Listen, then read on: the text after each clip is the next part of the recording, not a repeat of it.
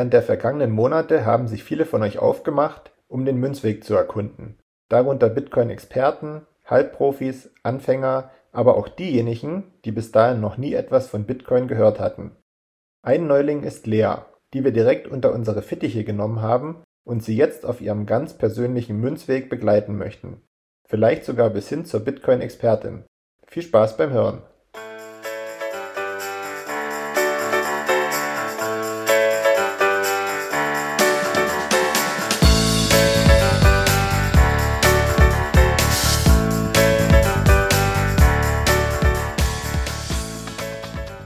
Und herzlich willkommen zur 14. Folge Leas Münzweg. Ich bin's wieder, Markus, und an meiner Seite begrüße ich die Lea, Maren und den Manu. Grüßt euch.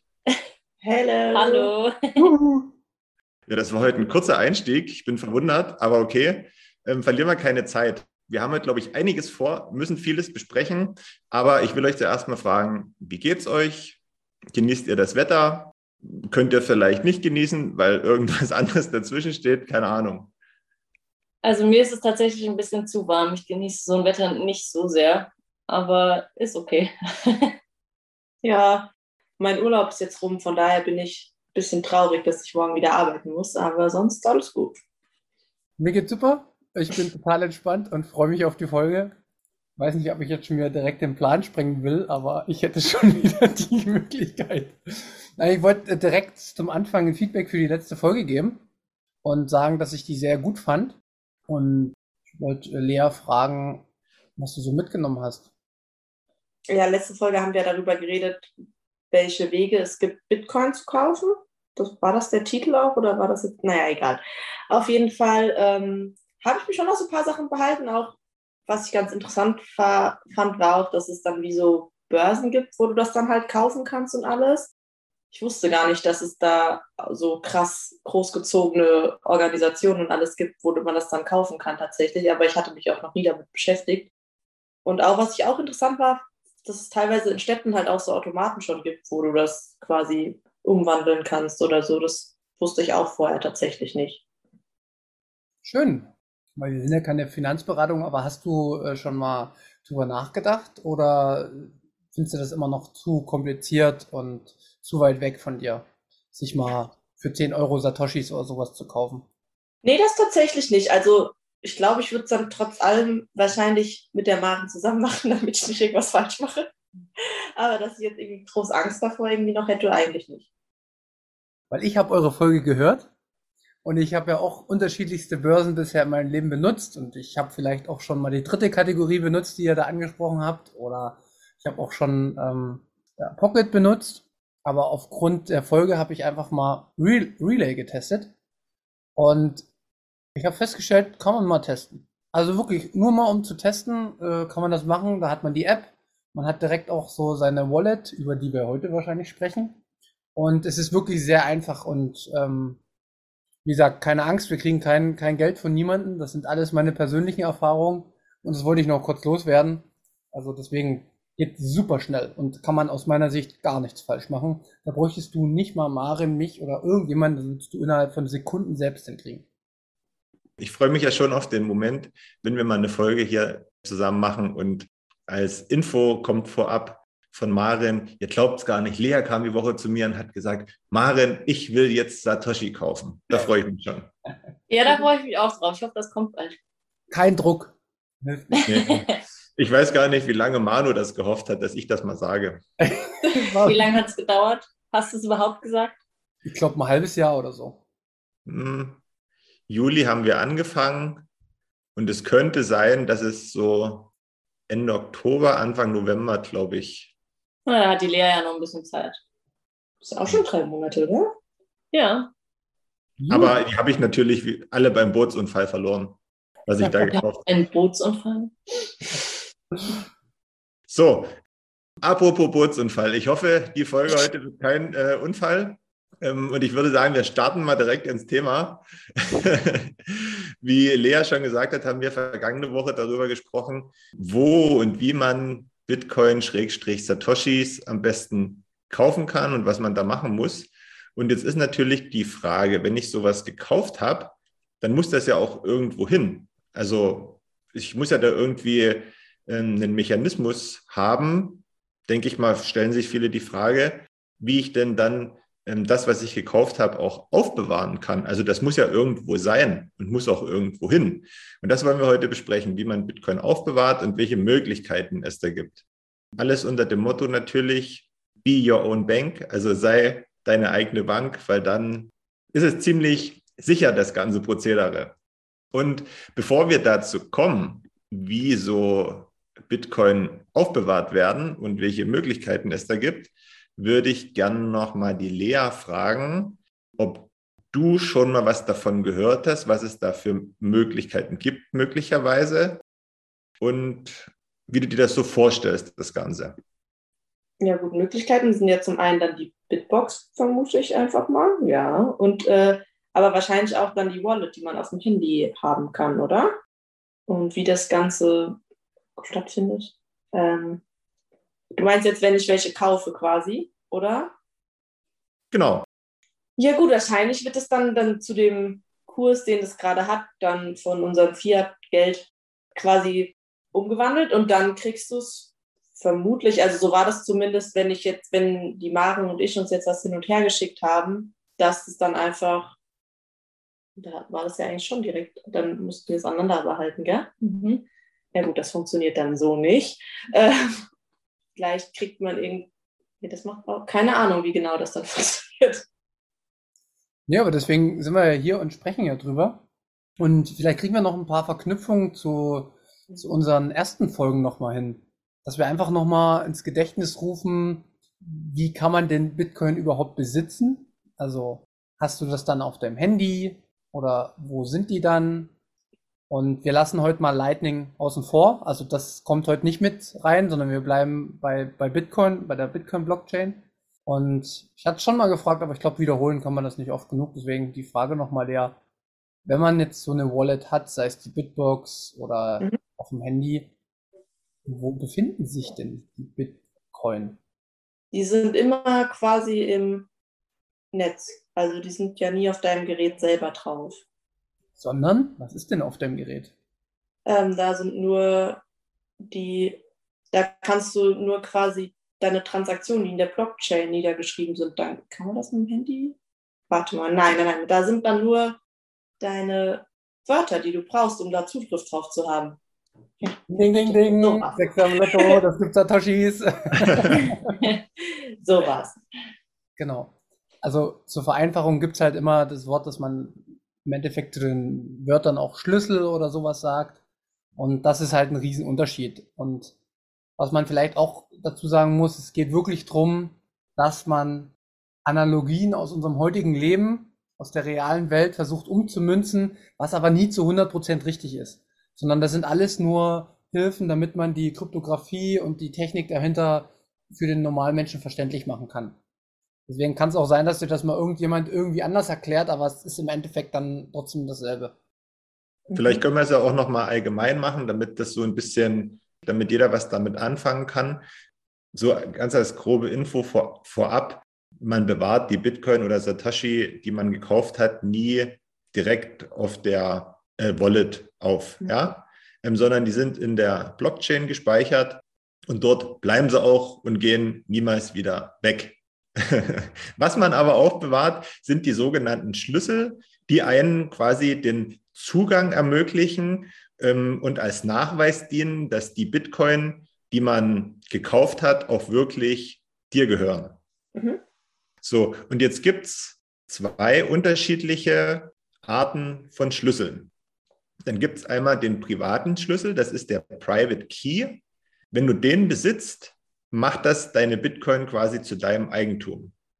Also mhm. wer den Private Key zu einem Bitcoin hat, ähm, hat darauf Zugriff. Deswegen sollte man eben immer auch aufpassen, dass nur man selber diesen Key hat und niemand anderes. Mhm. Das ist eben auch das, äh, der Sinn dieser Wallet, dass man den Private Key abspeichert und sicher aufbewahrt. Dazu gibt es diese Wallets. Ähm, wie dieser Private Key zustande kommt, im Detail, das behandeln wir mal die nächsten Folgen, weil das jetzt einfach den Rahmen sprengen würde und zu kompliziert ist. Aber ganz schnell gesagt, der setzt sich im Endeffekt aus so einem kryptografischen Prozess zusammen. Mhm. So, und ich hatte ja gesagt, es gibt zwei Arten von Schlüsseln. Da gibt es noch den Public Key und Manu erklärt das immer ganz gerne, deswegen würde ich den Ball nochmal zu Manu rüberspielen. Ja, ich will es auch gar nicht so tief immer machen, weil äh, wir wollen ja dann Stück für Stück gehen und so im Detail haben wir es ja nicht mal mit Markus gehabt, aber der Public Key ist im Endeffekt äh, wie eine Adresse. Kannst du dir vorstellen, wie eine, wie eine IBAN, meinetwegen, in einem Kontosystem, dass du halt auch wirklich der, also dass die ähm, UTXOs, also die Bitcoin auch wirklich an deine Adresse kommen.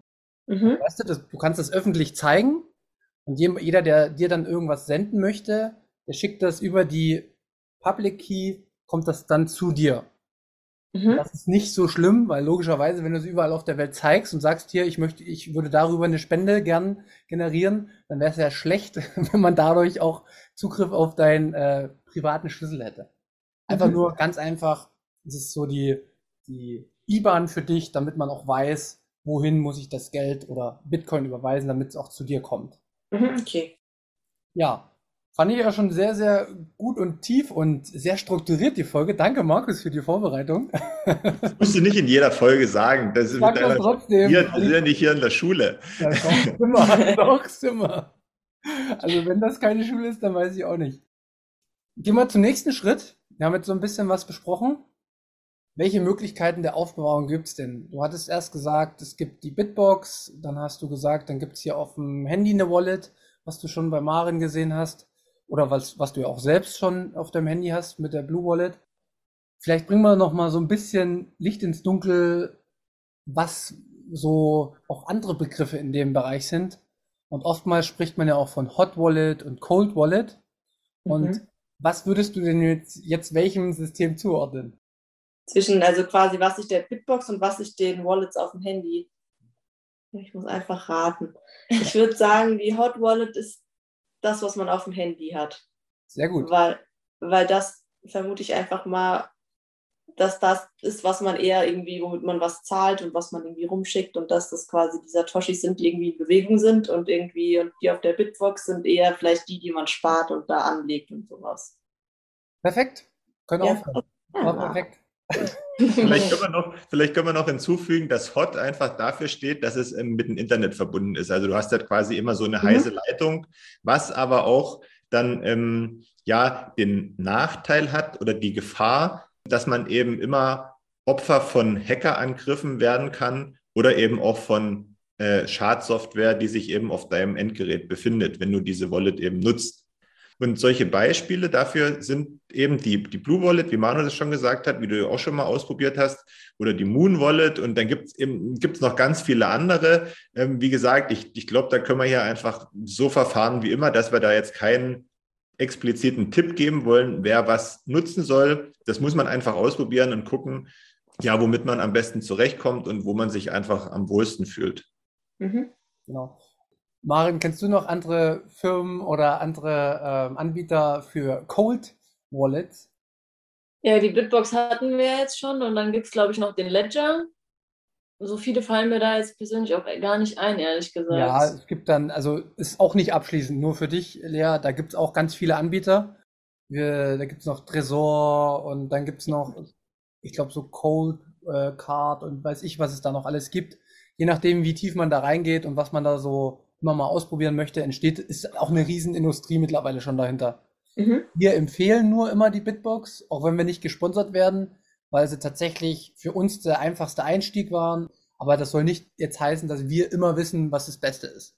Gab da Die auch. ist ja halt in der Handhabe ganz gut und das ist alles gut erklärt. Das ist auf jeden Fall, war für mich als Einsteiger damals auch sehr Mhm. verständlich. Deswegen habe ich mich auch für die entschieden. Und sie, und was auch noch so wichtige Merkmale sind, und das hat man halt bei der Bitbox, dass die wirklich dazu animiert, dass man halt wirklich alles selbst macht. Also wenn man noch ein bisschen tiefer ins technische Detail reingeht, dann kann man diese Wallet auch mit seiner Node verbinden, so dass man dann sogar nochmal komplett losgelöst ist von allen Vertrauen, was man in irgendeine äh, Firma oder irgendwas geben müste. Mhm. Und wenn das so eine Firma macht, dann ist das für Bitcoiner immer sehr gut und dann, dann merkt man auch, dass die das, ja, sag ich mal so, dieses Grundsystem hinter Bitcoin verstanden haben, worum es eigentlich geht. Ich will vielleicht Lea nochmal eine Frage stellen, ähm, die auch so ein bisschen dem Verständnis dienen soll. Wir hatten ja gesagt, so eine, so eine Hot Wallet nennt man Hot Wallet, weil sie mit dem Internet verbunden ist. Mhm. So eine Bitbox oder ein Ledger ist eine Cold Wallet, weil sie eben nicht mit dem Internet verbunden ist. Kannst du dir aber vorstellen, wie das dann funktioniert, wenn das überhaupt nicht übers Internet läuft? Gib mir eine Sekunde. äh, es ist eine ziemlich fiese Frage. Ich wüsste selber wahrscheinlich nicht mal zu beantworten. Aber Markus wird sie uns beantworten. Ich könnte mir ehrlich gesagt auch nie was darunter vorstellen und, und ehrlich gesagt, diesen genauen technischen Prozess, den kann ich dir auch nicht erklären, wie das funktioniert. Aber du musst dir das eben so vorstellen, diese, diese Cold Wallet, diese Bitbox, du hast ja sicherlich schon mal auf dem Bild gesehen, aber wer das noch nicht gesehen hat, das ähnelt im Prinzip so einen USB-Stick, auch in der, in der Größe her und auch von der Handhabung. Und ähm, den kann man eben via USB, diese Wallet, oder mit einem, mit einem Kabel mit deinem Endgerät verbinden.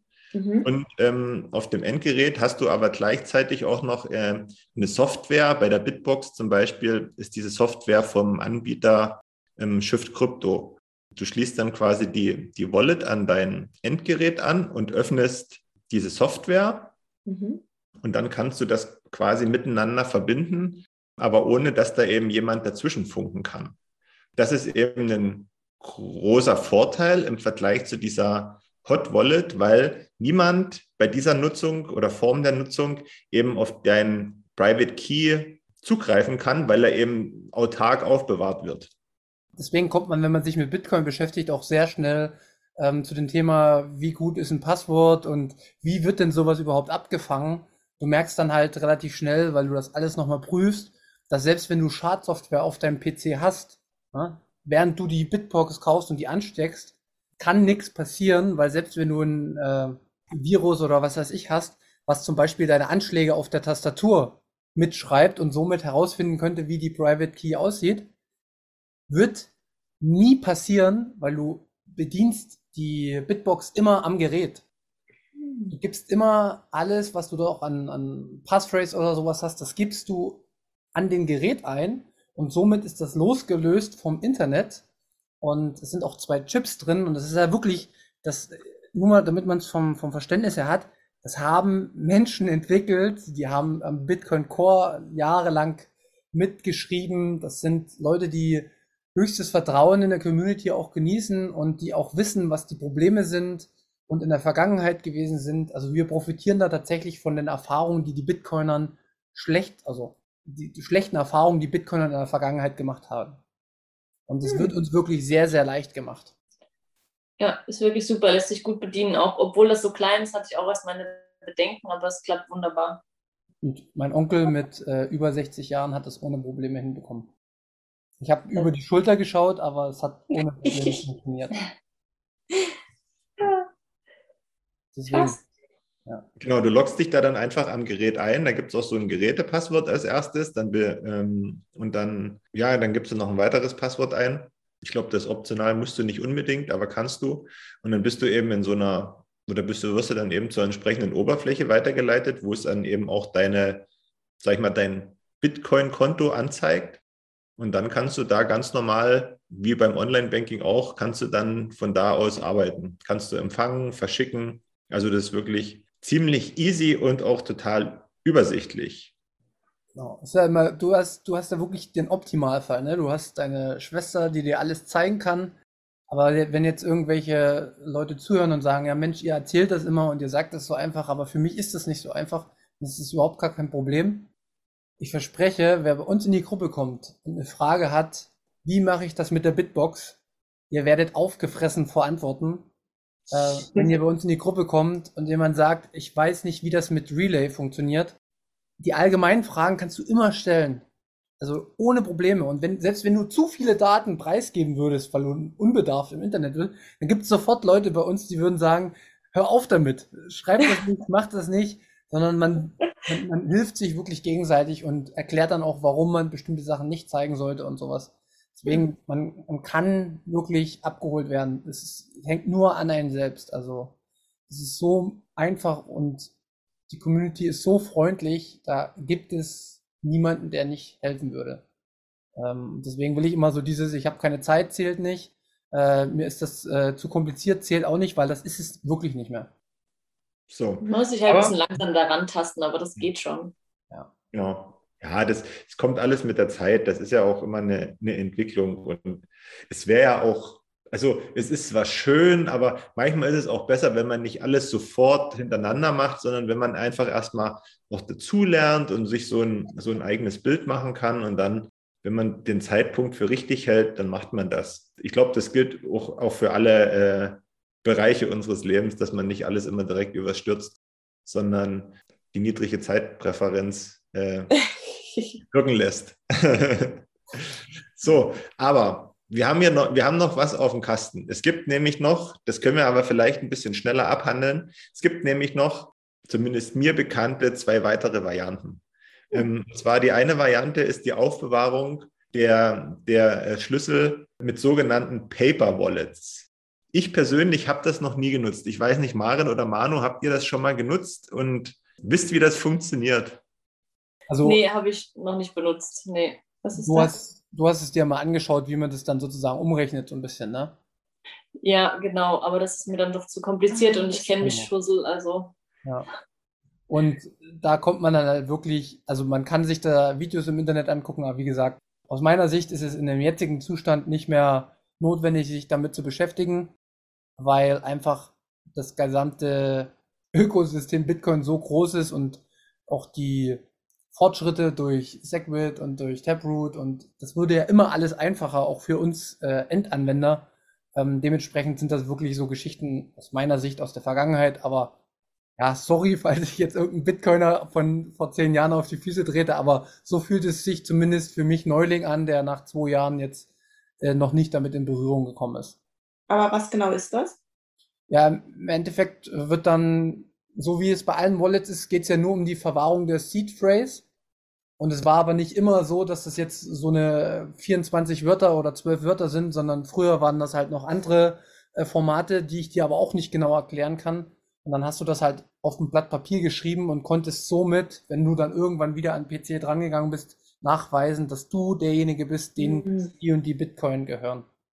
Aber da sind welche verloren gegangen wahrscheinlich, es sind welche, ja, Blatt Papier, wie wert, also wie stabil ist ein Blatt Papier, ne? Also ist halt immer die Frage und deswegen machen sich ja nicht umsonst auch einige eine Stahl-Wallet, also dass du dir 24 Wörter auf Stahl Mhm. weil wenn wenn es brennt zu Hause, dann geht der USB-Stick kaputt, aber die Stahlplatte geht nicht kaputt. Und mit diesen 24 Wörtern kannst du dir halt jederzeit eine andere Bitbox kaufen oder äh, ein Ledger oder ein Tresor oder whatever und stellst dann halt deinen Schlüssel wieder her. Um mehr geht's Mhm. nicht. Es geht nur darum, dass du das wieder herstellst, mit dem du den Zugriff beweisen kannst. Ah, okay. Ist das bei so einer Bitbox dabei, wenn man das, wenn man die kauft oder was? Du Dieses. kannst das, du kannst das noch mit dazu kaufen, ja. Mhm. Ach so. Nee, das habe ich mir noch nicht gekauft. Das war relativ teuer auch, aber Ja, mal gucken. also das muss man nicht über die Firma machen. Da gibt's auch äh, andere Anbieter noch. Ich, ich schau mal rein, ich verlinke das mal unter der, unter der Folge, da kann man sich mal reingucken. Da kannst du dir solche kleinen Ringe holen, die sehen aus wie so eine Mutter, die machst du auf so eine Schraube drauf, machst dann noch ein richtiges Behältnis drumherum, dass das halt auch sicher ist gegen Korrosion, sicher ist gegen Feuer, sicher ist, wenn eine Atom Atombombe irgendwo explodiert. Äh, die sind da wirklich sehr ausgebucht. Aber da zahlt man. Wenn in meiner Nähe eine Atombombe explodiert, dann benötige ich das nicht mehr. Aber in 100 Jahren kommt dann einer lang getrottet und findet das und der freut sich. Stimmt. da geht's dann nämlich wieder äh, Schatzsucher. Ja. Aber das ist ein anderes Thema. Das mit den Atombomben ist ein anderes Thema, genau. Wa- wa- Was ich jetzt vielleicht noch mal kurz sagen will, was mir gerade einfällt. Es wird ja immer gesagt, dass so und so viel Bitcoin schon weg sind, verloren sind. Die sind eigentlich nicht verloren, sondern die kann man ganz einfach auf der Blockchain logischerweise nachlesen. Das Einzige, was verloren gegangen ist, ist der Zugriff drauf. Und deswegen funktioniert ja trotzdem alles und äh, deswegen sind die nicht weg, sondern man hat halt nur keinen Zugriff. Ja. Das ist wie wenn man über jemanden sagt, derjenige ist verloren. Der ist dann nicht weg, sondern man hat einfach keinen Zugang mehr zu dem. Gutes Beispiel. Ja, aber was denn? Hallo? Äh. Ich, was gibt's da zu lachen? So. denken bestimmt einige über mich. Das, ja, das, ist, das stimmt, das war wirklich ein gutes Beispiel für Bitcoiner, ja. Ja. ja. So, und zu guter Letzt, Manu hebt nochmal den Finger, ja? Ja, ich wollte gerade fragen, was deine vierte Variante ist.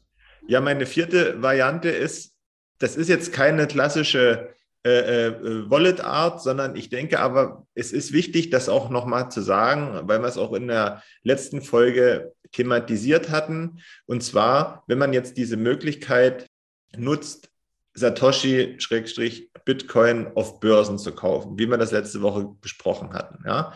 Dann haben wir ja gesagt, man kauft die auf der Börse und man hat die dann aber nicht direkt, sondern die liegen da bei der Börse, also die, die, die, mhm. die Zugriffe. Ja, also du kannst das im Prinzip nur dort verwalten.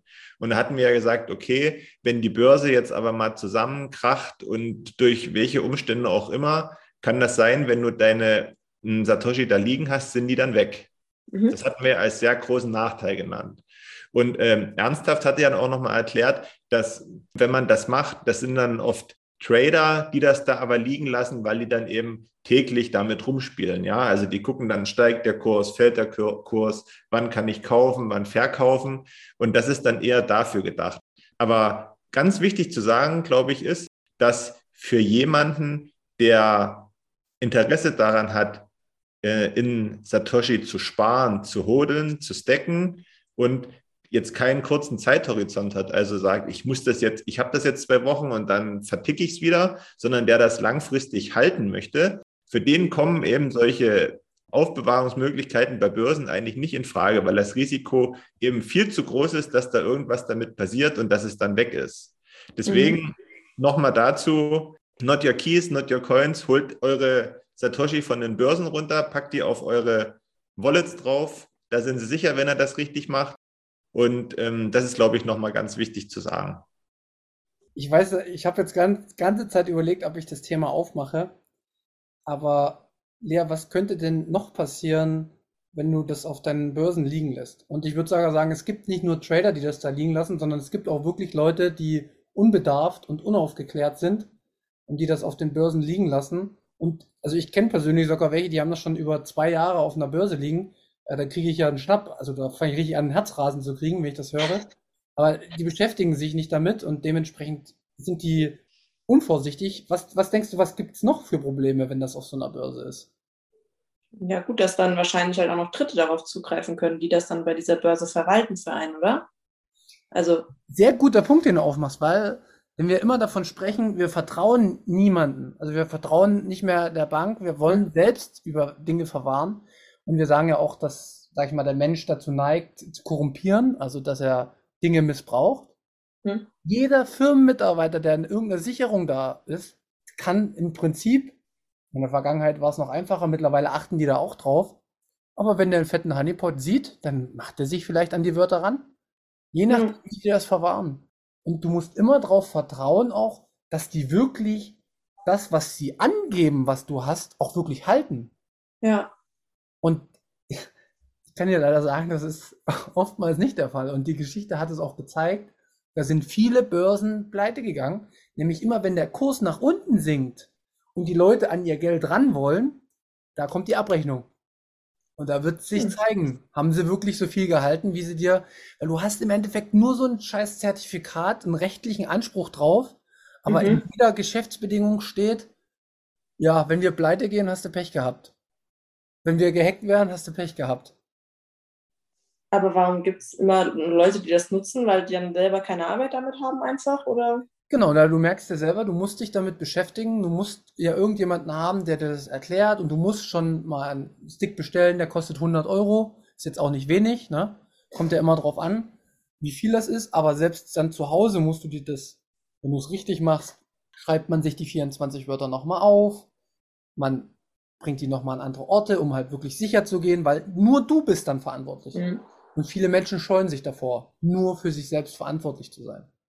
Sondern es ist immer schön, wenn die Bank für dich verantwortlich ist, dein Geld verwahrt. Ich, ja, viele denken dann wahrscheinlich auch immer, wenn irgendwas passiert, dann bekomme ich mein Geld am Ende wieder, aber die Zeit hat auch gezeigt, dass es nicht so war, obwohl die Leute das gehofft haben, wenn sie ihr Geld auf, also ihre Bitcoin auf den Börsen lassen, dass im Fall der Fälle, wenn irgendwas passiert, sie ihr Geld zurückbekommen. Aber ich glaube, viele Leute von Mt. Gox warten heute noch auf ihr Geld. Ja. Und ich weiß jetzt nicht, wie aufnahmefähig du bist, noch, Lea, aber ich würde jetzt direkt, wenn du ein bisschen angefixt bist, können wir noch einen kleinen Punkt aufmachen. Mhm. Wir sprechen ja über Geld hier. Wir sprechen über digitales Geld, aber dieses Problem gab es über Jahrhunderte immer auch bei den ganzen anderen Geld, was wir so haben, den Euro oder Gold oder weiß ich was. 1971 hatten wir noch einen Goldstandard. Also der Dollar war ans Gold gekoppelt und alle anderen Währungen waren an den Dollar sozusagen ähm, gekoppelt. Die Franzosen haben ein Kriegsschiff losgeschickt, weil sie gesagt haben, Mensch, das scheint uns hier komisch, dass ihr anscheinend nicht mehr so viel Gold habt, wie ihr mit euren Dollar angebt. Das wollen wir prüfen. Wir bringen mal Dollar und wollen dann das Gold haben. Und das ist auf höchster Ebene passiert, dass auf einmal die Amerikaner anscheinend nicht mehr die Kurse so gehalten hatten, wie sie sie vorgegeben haben, weil sie sich verspekuliert haben im Vietnamkrieg. Ach Mensch, Krieg ist im Spiel. Die haben anscheinend einen Krieg finanziert, indem sie sich losgekoppelt haben vom Geld. Und siehe da, was haben sie gemacht? Von heute auf morgen haben sie gesagt, okay, Goldstandard brauchen wir nicht mehr. Weil, wem nützt es denn? Ach, nur uns nützt es was? Ist ja komisch. Ja, dann mache ich das auch. Diese Zusammenhänge muss man verstehen. Wir reden hier über Aufbewahrung und denken so, naja, das ist so ein kleines Ding. Nein, das ist essentiell, um vielen Machenschaften auf der Welt auf die Schliche zu kommen. Weil wenn man das mal, wenn das jeder Mensch auf der Welt mal machen würde, sein Geld selbst verwahren würde in Form von Bitcoin und wir hätten einen Bitcoin-Standard, dann würden ganz, ganz schnell viele Dinge klar werden, wer ehrlich handelt und wer nur so tut, als ob er ehrlich handelt. Und das hat alles was mit dem Geld zu tun. Wenn wir unser Geld selber alle aufbewahren würden, könnte das dann dann überhaupt noch versteuert werden, so wie jetzt unser Geld? Oh. Du machst so viele Oh, logische Schlüsse schon wieder. Ja, ich frage nur. Was? Der Markus sagt irgendwas. Raub. Was? Ich weiß nicht, Steuern. ob du davon schon mal gehört hast, aber Steuern sind Raub. Wo wir Jetzt- wieder beim Thema sind. Genau, aber ich finde es ich find's ja total interessant und gut, welche, welche, welche Mechanismen dann in deinem Kopf sofort ausgelöst werden. Und die sind, wie gesagt, ich kann dich immer wieder loben, die sind total schlüssig und nachvollziehbar. Es verändert sich einiges. Wenn die Menschen mehr Eigenverantwortung übernehmen, verändert sich einiges. Ich persönlich gehe davon aus, dass es sich zum Guten ändert, weil halt einfach, wenn kein Missbrauch mehr möglich ist, einfach man eine viel höhere ja, ich sage immer wieder, so ein Feedback bekommt. Jeder bekommt das Feedback seines Handelns sehr schnell. Mhm. Und ähm, wie dann das mit Steuern aussieht, ähm, ob das überhaupt gerechtfertigt ist, ich glaube, dafür haben wir noch sehr, sehr viele Folgen, um das mal zu besprechen. Aber es ist schon so, dass sich einiges verändern würde. Nur da noch ein kleiner Wink mit dem Zaunspfahl. Da ist es auch wichtig zu gucken, was passiert denn überall auf der Welt. Also ich glaube, da kommt man auch sehr, kriegt ein richtig gutes Bild, wenn man mal aus der europäischen ja, Wohlfahrtsgesellschaft mal in andere Länder schaut und schaut, was wird denn da so mit den Steuergeldern der Menschen gemacht. Und wie gesagt, wie das in Deutschland aussieht, das lasse ich immer gern bis zum Schluss, weil das ist ein Entwicklungsprozess und da möchte ich auch niemanden zu schnell vor den Kopf stoßen und das soll auch hier nicht der Fall sein. Dann lieber in unseren normalen Münzweg-Folgen mit Markus reinhören. Aktuell, wer sich dafür interessiert, spielt das schon eher noch eine Rolle. Weil, gut, jetzt hast du es aufgemacht. Aber weißt du, was nämlich auch ist, wenn die Firma XY deine Bitcoin verwahrt? Es könnte morgen ein Gesetz erlassen werden, was sagt, Bitcoin zu mir, zum Staat, weil wir machen das als Weltreservewährung oder wir hinterlegen das für die jeweiligen Währungen zu den und den Kurs. Okay, so haben sie es nämlich mit Gold in der Geschichte immer gemacht. Nur da gehst du dann halt ein bisschen aus dem Weg, wenn du es für dich selbst verwahrst. Dann kannst du Mhm. wenigstens in dem Moment noch selbst entscheiden, was mache ich. Ja. Und das ist ja immer der Gr- Grund. Also wir gehen davon aus, dass jeder Mensch eine Eigenverantwortung hat und wenn er selbst entscheidet, am besten für sich selbst auch entscheidet. Nur wenn man das von vornherein schon wegnimmt, dann geht alles verloren im Endeffekt. Dann weiß man gar nicht mehr, was der Mensch tatsächlich will oder Ja. was er aufdiktiert bekommt. Sorry, das musste ich nochmal aufmachen. Das ist in Ordnung. Lea, hast du noch Fragen? Mhm. Nee, tatsächlich gerade nicht. Es arbeitet noch, dauert. Gut, das ja, soll ja so auch so sein. Ich hätte aber noch eine Frage. Und zwar eine Frage für die Zukunft. Ich hatte ja im Vorfeld gesagt, dass sich aus der letzten Folge und dieser Folge schon wieder ein nächstes Thema für die nächste Folge ergibt. Ich will aber das jetzt auch nicht so überstülpen. Ähm, deswegen würde ich gerne nochmal fragen, ob dir jetzt vielleicht jetzt so beim Hören äh, irgendwas so in den Sinn gekommen ist, wo du sagst, da müssen wir vielleicht nochmal drüber reden, weil das irgendwie unklar ist oder weil vielleicht ein neuer Begriff dazugekommen ist. Also so in, in die Richtung. Dass du also die Chance hast, das auch wirklich ähm, so nach deinem Tempo auch kennenzulernen. Wenn ich die ganzen neuen Begriffe sagen würde, die jedes Mal gesagt werden, die ich nicht kenne, es ist wild. Es wurden schon wieder auf jeden Fall vorhin irgendwas gesagt, was ich jetzt schon wieder vergessen habe, was ich nicht kannte. Was wäre denn dein Vorschlag? Dann kann ich dir sagen, ob, ob Also mein Vorschlag wäre, dass wir ja heute die Begriffe Public und Private Key genannt hatten, mhm. Arno auch ähm, den Begriff Seed Phrase nannte, Mhm.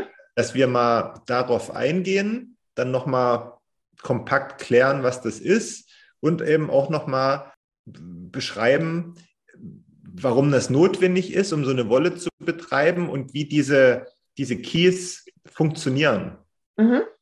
Sehr Das gerne. ist ziemlich technisch, aber ich glaube, man muss es mal gehört haben zumindest. Ich weiß auch schon, welchen Gast man da dazu holen könnte wieder, nämlich eine sehr bekannte Stimme oder eine sehr angenehme Stimme.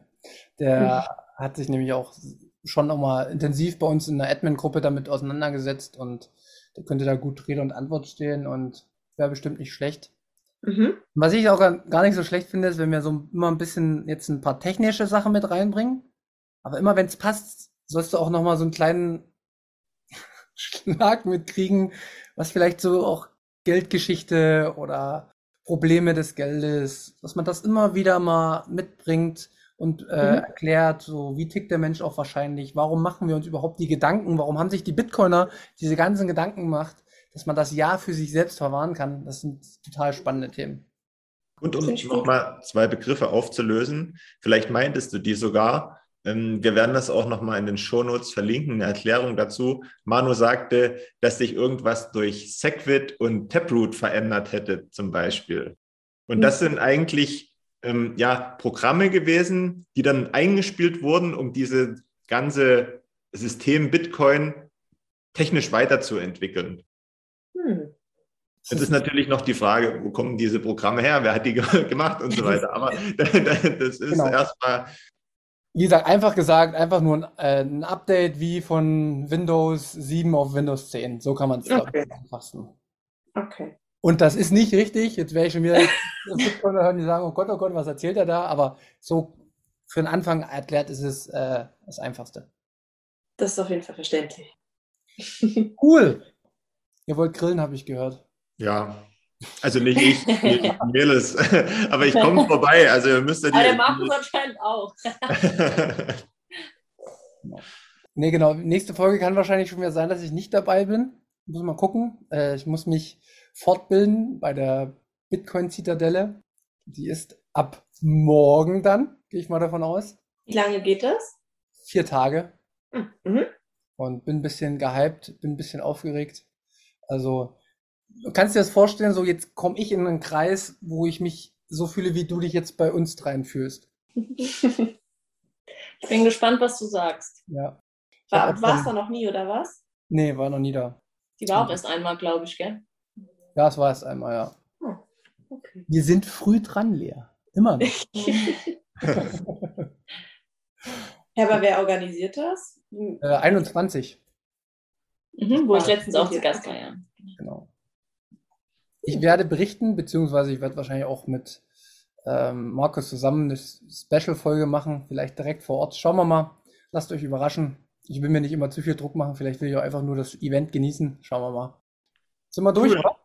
Wir sind durch. Ich möchte noch einen kurzen Aufruf starten. Schönste Stimme im Podcast-Himmel. Wenn du das jetzt hörst, melde dich gerne, wenn du bereit bist, mit uns über Keys zu sprechen. Äh, ansonsten sage ich Tschüss. Danke fürs Zuhören. Danke für eure Zeit und bis zum nächsten Mal. Macht's gut. Bis dann. Ciao. Rinjahauen.